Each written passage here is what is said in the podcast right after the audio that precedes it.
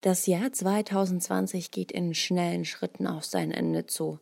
Na, endlich, werden sich bestimmt viele von euch denken, denn 2020 war nicht unbedingt ein Jahr, das viele positive Erinnerungen hervorruft, zumindest wenn wir die weltpolitischen und gesellschaftlichen Ereignisse Revue passieren lassen. Aber so ein Jahresende ist auch immer ein guter Zeitpunkt, um auf die vergangenen Tage, Wochen und Monate zurückzublicken. Und genau das wollen wir jetzt in dieser Folge Mission Energiewende machen. Es geht natürlich um das Klima und die Umwelt, aber unser Jahresrückblick fokussiert sich auf die Dinge, die im Klimadiskurs 2020 untergegangen sind, denen aber mehr Aufmerksamkeit geschenkt werden sollte. Mission Energiewende. Der Detektor FM Podcast zum Klimawandel und neuen Energielösungen. Eine Kooperation mit dem Klimaschutzunternehmen Lichtblick. Mein Name ist Sophie Rauch und gemeinsam mit euch möchte ich auf das Klimajahr 2020 zurückblicken. Ich habe mir überlegt, eine Top 5 der Klimathemen aufzustellen, die in dem ganzen Diskurs um den Klimawandel oft untergehen. Denn das Klimajahr 2020 hat mehr zu bieten als zu schwache Konjunkturpakete, einen zu langsamen Kohleausstieg und einer Verkehrswende, die mehr auf Prämien basiert als neuen Modellen und Ideen. Dadurch das Systemfeld Klima aber so komplex ist und wir in der Regel eher mit den Auswirkungen vor unserer eigenen Haustür konfrontiert werden, können wir gar nicht alles auf dem Schirm haben. Das geht mir genauso. Ich will gar nicht wissen, wie viele Themen schon an mir vorbeigegangen sind. Deshalb gibt es jetzt die Top 5 der Klimathemen, die mehr Aufmerksamkeit verdienen. Da starten wir gleich mit Platz 5. Es geht um grünen Journalismus. Das ist natürlich ein Herzensthema von mir. Wir hier bei Mission Energiewende, wir machen wöchentlich grünen Journalismus und das ist gar nicht so einfach. Deshalb wollte ich wissen, wie geht guter grüner Journalismus und wie müssen sich die Redaktionen deutschlandweit wandeln, um auch erfolgreich das Themenfeld Klima und Umwelt abzudecken. Darüber habe ich mit Dr. Thorsten Schäfer Ende April gesprochen. Er selbst ist Umweltjournalist und lehrt an der Uni Darmstadt Online-Journalismus. Und für ihn gehört der eine Umweltjournalist oder die eine Umweltjournalistin pro Redaktion eigentlich in die Vergangenheit. Es ist ein viel zu großes Thema für einen Reporter oder eine Reporterin. Ich glaube, das könnt ihr ganz gut nachvollziehen. Und er fordert, dass da ein Umdenken passiert. Hier ein kurzer Ausschnitt von unserem Interview im April. Deswegen ähm, brauchen äh, Redaktionen auch mehrere Experten, Expertinnen, Redakteure, Redakteurinnen, die sich damit beschäftigen. Es kann nicht sein, dass es nur einen Klimaredakteur oder sowas gibt. Das wird halt dem auch überhaupt nicht gerecht. Das Klima, alles andere ist nur kein Einzelthema. Das, und das ist halt der größte Fehler, ähm, überhaupt äh, das so anzudenken, als wenn das ein Einzelthema wäre. Deswegen aus der Sicht jetzt jemanden, von jemandem, der wie ich lange in der, in der journalistischen Weiterbildung schon arbeitet, außerhalb auch der Hochschule, ich mache viele Seminare dazu, über ähm, das, das, Umweltinstitut, also meine kleine Agentur und ähm, aber auch äh, natürlich auch in der Hochschule ähm, müssten wir hier Klimawissen ähm, und auch Techniken des, des Schreibens oder so oder auch so, so eine, ich sag mal so eine Erdkompetenz müssten wir ähm, eigentlich äh, in der Journalistenausbildung und auch in anderen Berufen grundlegend aufbauen, ja, weil es etwas ist, was in allen Ressorts mittlerweile gefragt ist und ähm, was zu, für mich zur journalistischen Allgemeinbildung in der Ausbildung gehört. Deswegen forciere ich das jetzt bei meiner Hochschule und, und, auch natürlich schon seit Jahren und haben wir auch als Hochschule in Darmstadt gerade eine unglaubliche Entwicklung hin zu nachhaltiger Entwicklung als dem Leitthema der ganzen Hochschule und das macht tierisch Spaß, es zu beobachten, mit dran zu wirken. Und das ist, ist eine Breitenaufgabe, das ist eine Matrix, die es da braucht. Ähm, äh, in der Redaktion und äh, dies, dies, dieser Umweltredakteur von früher oder so Klimaredakteur einer oder zwei, das ist ja eine Wunschhaltung, ja. Das heißt nicht, dass das so ist. Manche Redaktionen machen das so wie die Zeit, da gibt es, äh, klar, auch anders ausgestattet, da gibt es mehrere Leute, die schreiben über die Themen mit verschiedenen Schwerpunkten. Aber da geht es schon um Aus- und Weiterbildung, es geht da um Fachwissen und ja, letztendlich auch um Ressourcen natürlich wieder, weil wenn, wenn man dem folgt und sagt, man muss mehr rausgehen, die Geschichten vor Ort schreiben, die Zeit hat es auch vorgemacht mit ihren lokalen Ansätzen in den letzten Jahren, aber auch andere, dann muss man halt Geld haben, um, um, um Frauen und, und, und Männer, Reporter und Reporterinnen rauszuschicken oder auch Freie zu bezahlen. Ähm, auch mal weiter wegzufahren, wirklich in die Dörfer, in die Landschaft und, und da braucht man ja auch Zeit für. Und dann kommen wir halt zur grundlegenden Frage, wenn sich der äh, Klimajournalismus verbessern soll in der Weise, dass er lokaler wird und, und ähm, auch erzählerischer, beziehungsweise auch ähm, nicht nur auf der Wissensebene rein ansetzt, dann brauchen wir halt natürlich eine andere Finanzierung von Recherche, auch gerade vor Ort. Und damit kommen wir zu Platz 4. Im Oktober haben wir über den Grand Ethiopian Renaissance Dam gesprochen, kurz GERD. Das ist der größte Staudamm des Kontinents Afrika, der derzeit entsteht und er befindet sich am Nil und wird von Äthiopien gebaut. Der Nil verläuft aber nicht nur durch Äthiopien, sondern nördlich auch noch durch den Sudan und Ägypten. Südlich haben wir dann Südsudan oder die Demokratische Republik Kongo, die mit am Nil liegen. Also es gibt viele Anrainerstaaten. Und genau deshalb sorgt der Bau auch für internationale Konflikte, wie es mir meine Kollegin Maureen in unserem Gespräch im Oktober erklärt hat. Der Nil, der könnte nicht nur Äthiopien mit Strom beliefern, sondern versorgt momentan den Sudan und vor allem Ägypten mit Energie. Für Ägypten bedeutet der Nil alles. Nicht nur Strom, sondern vor allem Wasser. Ohne ihn, das kann man so dramatisch formulieren, kann das Land einfach nicht überleben. Ich habe mit Tobias von Losso gesprochen. Er forscht am Klingendal Institute of International Relations in den Niederlanden. Das ist ein unabhängiger Think Tank für internationale Beziehungen. Und von Losso, der ist wirklich gut drin in diesem komplexen Thema, weshalb er mir auch erklären konnte, welche Konflikte dieser Staudamm genau auslöst. Gut, also grundsätzlich haben wir am Nil zwei Konflikte, wenn man so möchte. Auf der einen Seite ist das der Gerd. Seit ungefähr zehn Jahren sehen wir hier den Konflikt zwischen Ägypten, Äthiopien und Sudan, vor allem in dem es um den Bau des äh, Gerd geht und die möglichen Folgen. Und hier geht es vor allem über die letzten ja, 12 Monate, 24 Monate um den Zeitraum der Befüllung. Denn das ist das Entscheidende für die am Unterlauf liegenden Staaten Sudan und Ägypten. Ähm, Ägypten favorisiert hier einen längeren Zeitraum, 12 bis 21 Jahre, sodass sich die Auswirkungen über längere Zeit äh, strecken und nicht so massiv ausfallen.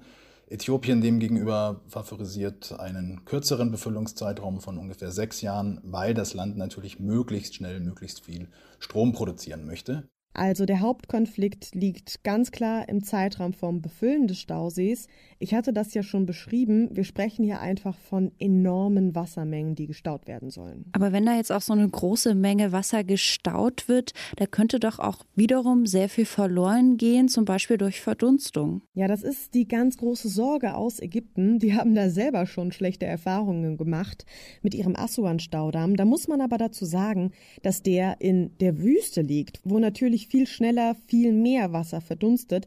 Tatsächlich liegt der Gerd da wesentlich günstiger. Aber je schneller jetzt der Staudamm befüllt wird, desto mehr Wasser verliert Ägypten auch auf einmal. Und das können die dann wahrscheinlich auch nicht so wirklich ausgleichen. Aber Tobias von Lossow hat ja von zwei Konflikten gesprochen. Was für einer steht denn noch im Raum? Ja, der zweite Konflikt bezieht sich eher auf die langfristige Situation, wenn der Damm fertig befüllt und in Betrieb ist. Eine weitere Frage, die ungeklärt ist, wie verfahren werden soll, wenn jetzt eine schwere Dürre die Region trifft, ob dann auch bei einer möglichen Absprache, die noch nicht getroffen wurde, ob hier Ausnahmeregelungen eingesetzt werden können, wie damit umgegangen werden soll. Das ist der zweite große Streitpunkt. Die USA, die EU und natürlich auch die Afrikanische Union haben schon versucht, hier eine Absprache, eine Einigung zu finden, bisher ohne Erfolg. Man muss diese Konflikte einfach vor dem Hintergrund betrachten, dass Ägypten extrem abhängig ist vom Nil. Über 90 Prozent ihrer Süßwasserversorgung kommt aus dem Nil. Auf der anderen Seite muss man aber sagen, dass Äthiopien den Nil so gut wie gar nicht bisher genutzt hat, obwohl es gleichzeitig 86 Prozent des Wassers für den blauen Nil beisteuert. Aber da stellt sich ja für mich die Frage, das Land liegt ja auch nicht erst seit gestern so günstig gelegen am Nil. Wenn Äthiopien solche Probleme hat mit dem mangelnden Strom, wieso wurde dann so ein Damm nicht schon viel früher gebaut? Die Technik für so einen Staudamm ist jetzt auch nicht so neu. Ja, das liegt vor allem an Ägypten. Die Regierung ist jetzt auch nicht begeistert von Gerd, äh, milde formuliert. Und historisch betrachtet war Ägypten einfach am längeren Hebel, wie mir Tobias von Losso erklärt hat. Dieser Konflikt um Gerd auf der einen Seite ist eingebettet in einen größeren Nilwasserkonflikt, den wir über die letzten 60 Jahre beobachten können. Hier geht es ganz grundsätzlich um die Verteilung und die Nutzung der Nilwasserressourcen.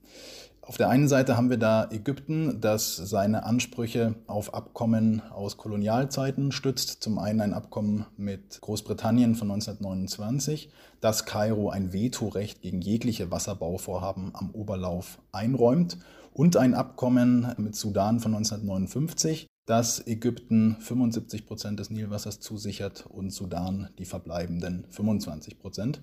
Die anderen Oberligastaaten, allen voran Äthiopien lehnen dieses Abkommen entsprechend ab, auch unter anderem, weil sie mit der Ausnahme Äthiopiens zum Zeitpunkt dieser Verträge auch noch unter Kolonialherrschaft standen. Ja, und da ist es nicht verwunderlich, wenn Äthiopien jetzt sagt, okay, genug gewartet, wir wollen jetzt auch mal ein Stück vom Nilkuchen abhaben.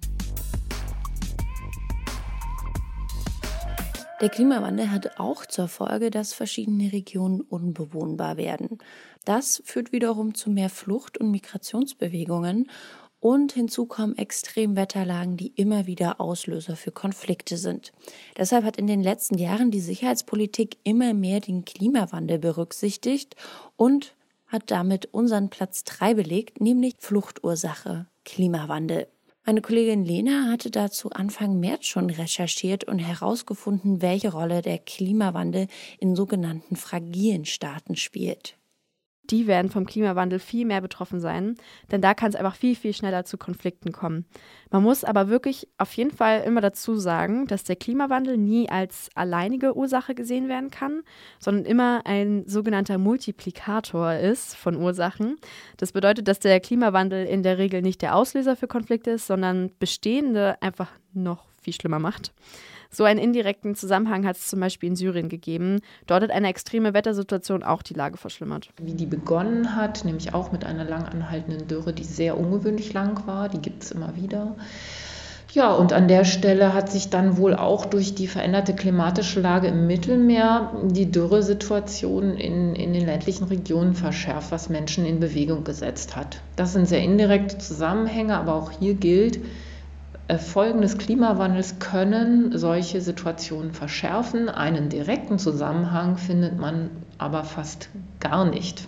Susanne Dröge hat es ja dann auch schon angesprochen, nämlich dass Notlagen auch immer viele Menschen in Bewegung setzen. Was mir da zum Beispiel einfällt, ist, dass der Klimawandel eben nicht nur zu langen Dürren und extremer Trockenheit führt, sondern es kommt auch immer mehr zu Überschwemmung. Und da denke ich vor allem zuerst an die Küstenregionen, die da besonders stark betroffen von sein werden. Wenn man das jetzt einen Schritt weiter denkt und vielleicht über Inselstaaten wie die im Pazifik zum Beispiel spricht, da könnten Menschen ja auf lange Sicht ihren Lebensraum verlieren.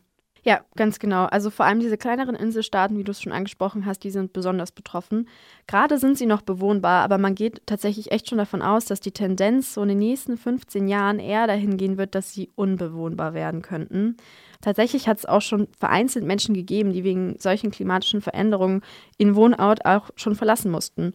Von einem Fall hat mir Franziska Fabricius erzählt. Sie ist wissenschaftliche Mitarbeiterin im Regionalprogramm für Energiesicherheit und Klimawandel der Konrad-Adenauer-Stiftung und sie beschäftigt sich dort ausführlich mit den Regionen Nahe Osten und Nordafrika und forscht zur Umweltmigration. In der Presse war gerade wieder Anfang des Jahres der Fall, ähm, es gibt einen äh, Einwohner dieser Süd- oder der Pazifikinsel ähm, Kiribati, der eben tatsächlich äh, Asyl äh, auf Neuseeland beantragt hat und ähm, dieser Fall ging halt äh, jahrelang jetzt schon hin und her.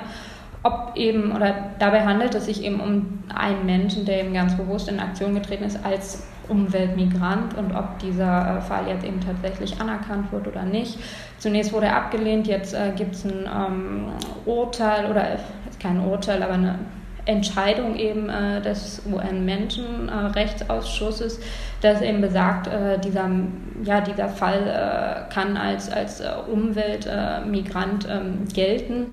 Und im Oktober haben wir dann nochmal einen genaueren Blick auf den Inselstaat Kiribati geworfen und welche Maßnahmen derzeit gegen den Klimawandel eingesetzt werden und wie die Menschen vor Ort dagegen vorgehen, um ihre Heimat nicht zu verlieren. Mein Kollege Yannick hat dazu unter anderem mit einem Klimaexperten aus Fidschi gesprochen.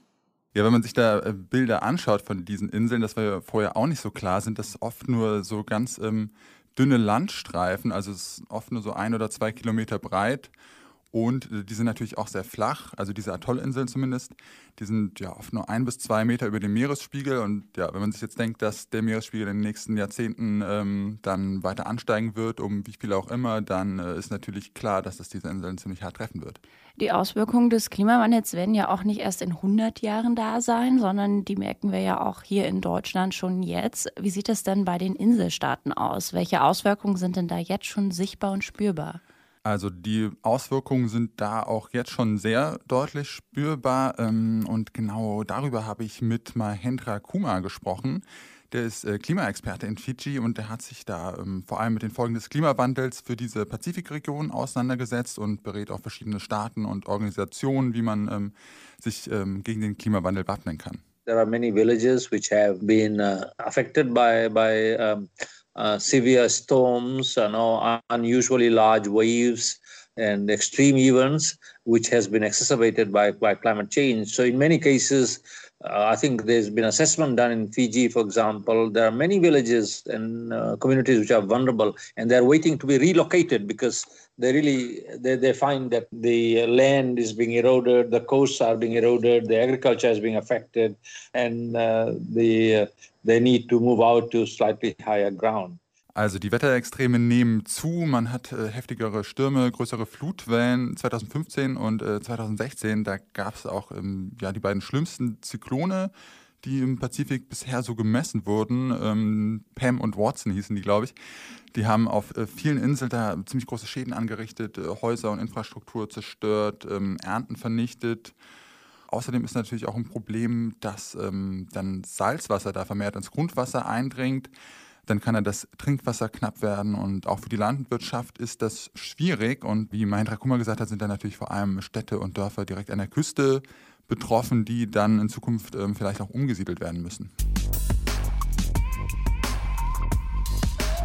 Black Lives Matter prägte die Google-Trends 2020. George Floyd war der meistgesuchte George weltweit und die Bewegung hat auch in Deutschland die Kolonialismusdebatte neu entfacht. Dazu gehört auch, dass wir dieses Jahr über Kolonialismus im Klimawandel gesprochen haben. Das war mir nämlich auch noch gar nicht so bewusst, dass der Klimawandel auch auf die Kolonialisierung zurückzuführen ist ich habe immer gedacht, Beginn des Klimawandels ist eigentlich auf die Industrialisierung zurückzuführen, aber die wäre ohne Sklaverei und Ausbeutung nicht möglich gewesen. Und die zwei Sachen haben ihren Ursprung in der Kolonialisierung. Im Oktober habe ich dann mit meiner Kollegin Taina über die Kolonialisierung im Klimawandel gesprochen und Taina hat mir mal den Zusammenhang zwischen Klimawandel und Kolonialismus erklärt. Das heißt im Umkehrschluss auch, dass die Länder, die kolonialisiert haben, eben eine ganz besondere Verantwortung für die Folgen des Klimawandels tragen. Allerdings erklärt Tony Nauschen, dass diese Verantwortung nicht unbedingt von diesen Ländern wahrgenommen wird. So you would see how today the rich nations, so-called rich, so the early industrialized nation, um, although they are the main uh, emitters. Historically, they have the major responsibility of this whole carbon emission and the crisis that we are here today. You would see there's very, yeah, little interest in really owning up to that uh, responsibility. Das bedeutet, der globale Norden ist sowohl historisch für den Klimawandel verantwortlich durch die Kolonialisierung, als auch jetzt aktuell dadurch, dass die Länder des globalen Nordens einfach für viel mehr Treibhausgasemissionen verantwortlich sind als Länder des globalen Südens. Und gleichzeitig sind die Menschen im globalen Süden, also vor allem ehemals kolonisierte Gebiete, viel drastischer bereits jetzt von den Folgen des Klimawandels betroffen. Dazu hier nochmal Joshua Quasi Atkins. Diejenigen, die den Klimawandel hervorgebracht haben, die die Klimakrise hervorgebracht haben, sind nicht diejenigen, die heute am meisten geschädigt werden. Das bedeutet, die Klimakrise ist auch in ihren Auswirkungen heute eine koloniale Krise. Der ökologische Fußabdruck ist auch ein kolonialer Fußabdruck. Also, du hast ja schon gerade am Anfang gesagt, dass halt dadurch auch ein Ungleichgewicht entsteht zwischen wer produziert Emissionen und wer badet die Folgen quasi aus. Aber in deiner Aufzählung hast du mir gesagt, es gibt sehr viele Aspekte. Das heißt, mehrere Punkte, durch die das dann sichtbar wird. Ja, genau. Es gibt leider eben weitere Beispiele, die wir jetzt hier gar nicht alle im Detail nennen können. Das wäre einfach zu ausufernd. Aber um nochmal einen weiteren wichtigen Teil kurz anzusprechen, ist es eben auch so, dass zum Beispiel ein ganz großer Teil von europäischem Elektroschrott oder Plastikmüll exportiert wird in Länder des globalen Südens, wodurch dann quasi versucht wird, unsere Umweltprobleme zu exportieren, so nach dem Motto aus den Augen, aus dem Sinn. Und das hat dann jeweils wieder in den Ländern, in denen dieser Müll ankommt, oft schwerwiegende umwelttechnische Folgen. Und wir kommen auch jetzt schon zu Platz 1. Das sind für mich dieses Jahr die rechten Umwelt- und NaturschützerInnen. Ein Thema, was mir persönlich sehr wichtig ist, denn es ist wichtig, dass wir darüber sprechen um dann auch zu erkennen, wenn sich rechte Ideologien im grünen Gewand verstecken. Mittlerweile hat sich auch die Bundesumweltministerinnenkonferenz diesem Thema angenommen und untersucht Rechtsextremismus in der Umwelt- und Klimabewegung. Mit meinem Kollegen Max habe ich im Juli das erste Mal darüber gesprochen und wir haben uns über die versteckten Strukturen ausgetauscht und geschaut, wie wir und ihr diese entlarven könnt. Und welche Rolle spielt die rechte Naturschutzszene heute? Naja, Dr. Franke ist in seiner Forschung aufgefallen, dass das Thema wieder stärkere Beachtung findet, so ab 2013, 2014. Die rechtsextreme NPD hatte aber schon vorher auf Wahlplakaten mit Umweltschutz ist Heimatschutz geworben, wie auch die ultrarechte und rechtsextreme Partei Der Dritte Weg. Und ich habe beide rechtsextreme Parteien auch angefragt, ob sie dazu Stellung nehmen wollen, wie sie diese Konzepte verstehen, aber die haben mir bis heute keine Antwort darauf gegeben. Aber der angesprochene Verfassungsschutzbericht und auch andere Quellen zeigen, dass diese Parteien über die Blut- und Bodenideologie davon ausgehen, dass ein angeblich gesundes Volk einen angeblich gesunden Boden braucht, den es dann angeblich zu schützen gilt. Ja, und so rechtfertigen sie ihr Programm im Naturschutz. Gleichzeitig gab es auch ein NPD-nahes Magazin mit dem Namen Umwelt und Aktiv. Okay, vom Namen her würde ich jetzt nicht sofort an ein rechtes Magazin denken. Umwelt und aktiv klingt ja erstmal ganz harmlos. Mhm. Ja, und das war auch so ein bisschen das Konzept von dem Magazin, meint Dr. Franke, um halt rechtsextreme Ideologien über Naturschutz einem breiteren Publikum zugänglich zu machen. Ja, und man hat in diesem Magazin dann ganz gewöhnliche Naturschutzthemen gefunden, so zum Beispiel zur Bestandsdichte des Wolfes oder zum Waldsterben, meint Dr. Franke. Also man konnte das eigentlich ganz gut durchblättern und denken, okay, eine Umweltschutz- oder Naturschutzzeitung. Dann allerdings kam immer wieder der ein oder andere rechtsextreme Artikel dazu und das fiel dann auch nach und nach dem Verfassungsschutz auf, sodass aktuell ähm, diese Zeitschrift aufgrund ihrer Einordnung, würde ich mal sagen, durch den Verfassungsschutz als rechtsextremistisch deutlich an Zulauf ähm, verloren hat. Also um hier journalistisch ganz sauber zu bleiben. Der Verein Midgard e.V., der das Magazin Umwelt und Aktiv herausgegeben hat, der ist laut dem bayerischen Verfassungsschutz der rechtsextremistischen Bewegung zuzurechnen. Ich habe mir aber auch Ausgaben des Magazins durchgelesen und da gibt es wenig überraschend auch einige extremst rechte Artikel. In einem wird behauptet, dass Sex mit Tieren im Islam Tradition habe, in einem anderen wird ein Buch rezensiert, das angeblich Rasseneigenschaften bestätigen will. Und der Rezensent, der empfiehlt das Buch mit bestem Gewissen weiter. Glücklicherweise hat das Magazin seine Druckauflage eingestellt und begründet das auf seiner Internetseite mit finanziellen Druck und den Maßnahmen gegen das Magazin. Ja, und jetzt müssen wir an dieser Stelle leider sagen, dass in diesem Fall gilt, wo ein rechtes Magazin verschwindet, kommt ein neues. Ja, und zwar das neurechte Magazin Die Kehre. Das Magazin verkauft sich als Umweltschutzmagazin und die erste Ausgabe kam Ende April raus. Seitdem hat das Magazin nach eigenen Angaben über 1000 Exemplare verkauft und es wird im eigens dafür gegründeten Eukos Verlag verlegt. Und der Chefredakteur Jonas Schick, der hat mir bestätigt, dass er in der jungen Alternative war, also der Jugendorganisation der AfD. Danach ist er da ausgetreten, um sich ähm, in der identitären Bewegung zu engagieren, die der aktuelle Verfassungsschutzbericht als rechtsextrem einstuft. Ja, mittlerweile distanziert sich Schick nur so weit von der identitären Bewegung, dass er an keinen Aktionen mehr teilnehme. Er arbeitet zudem jetzt als Autor für neurechte Verlage und hat als wissenschaftlicher Mitarbeiter für den AfD-Bundestagsabgeordneten Frank Magnitz gearbeitet.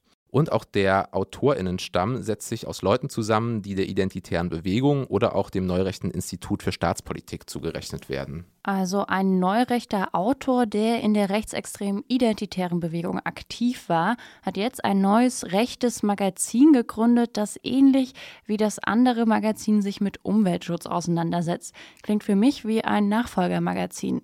Ja, könnte man denken. Das kann natürlich nirgendwo nachgewiesen werden, betont auch Dr. Franke. Aber es ist nur auffällig. Die eine Zeitschrift verschwindet, es kommt äh, eine neue und dementsprechend will man einen neueren Versuch schaffen. Also im Grunde genommen sehen Sie ja, und das ist eigentlich schon fast ein bisschen langweilig in diesem Rechtsextremismus, dass man immer versucht, in die bürgerliche Mitte vorzustoßen. Klare rechtsextreme Aussagen seien in der ersten Ausgabe aber nicht zu finden, betont Dr. Franke. Und damit sind wir auch schon am Ende unseres Rankings angekommen und auch am Ende dieser Folge Mission Energiewende. Ich hoffe, ich konnte euch auf ein paar Themen aufmerksam machen, die ihr im Jahr 2021 vielleicht mehr auf den Schirm haben wollt. Ich bedanke mich auf jeden Fall bei euch fürs Zuhören und dranbleiben. Alle besprochenen Folgen findet ihr auch im Artikel zum Jahresrückblick verlinkt. Und ich würde mich freuen, von euch zu lesen, was waren eure Klima-Highlights und auch Lowlights im Jahr 2020? Welchem Thema sollten wir im Podcast mehr Aufmerksamkeit schenken, das 2020 zu kurz kam? Was hat euch 2020 klimatechnisch bewegt? Schreibt es mir gerne an klima.detektor.fm. Im neuen Jahr, also nächste Woche, hören wir uns dann schon wieder. Dann gibt es mal einen kleinen Ausblick auf die kommenden Themen und welche Klimatermine ihr im Hinterkopf behalten solltet. Das alles dann nächste Woche. Und wenn ihr neue Folgen nicht mehr verpassen wollt, dann abonniert sehr gern diesen Podcast, falls ihr es noch nicht gemacht habt. Dann wünsche ich euch erstmal einen guten Rutsch ins neue Jahr. Vielen Dank, dass ihr uns 2020 begleitet und unterstützt habt. Also dann bis zum nächsten Mal. Mein Name ist Sophie Rauch. Macht's gut und bleibt gesund. Mission Energiewende. Der Detektor FM Podcast zum Klimawandel und neuen Energielösungen. Eine Kooperation mit dem Klimaschutzunternehmen Lichtblick.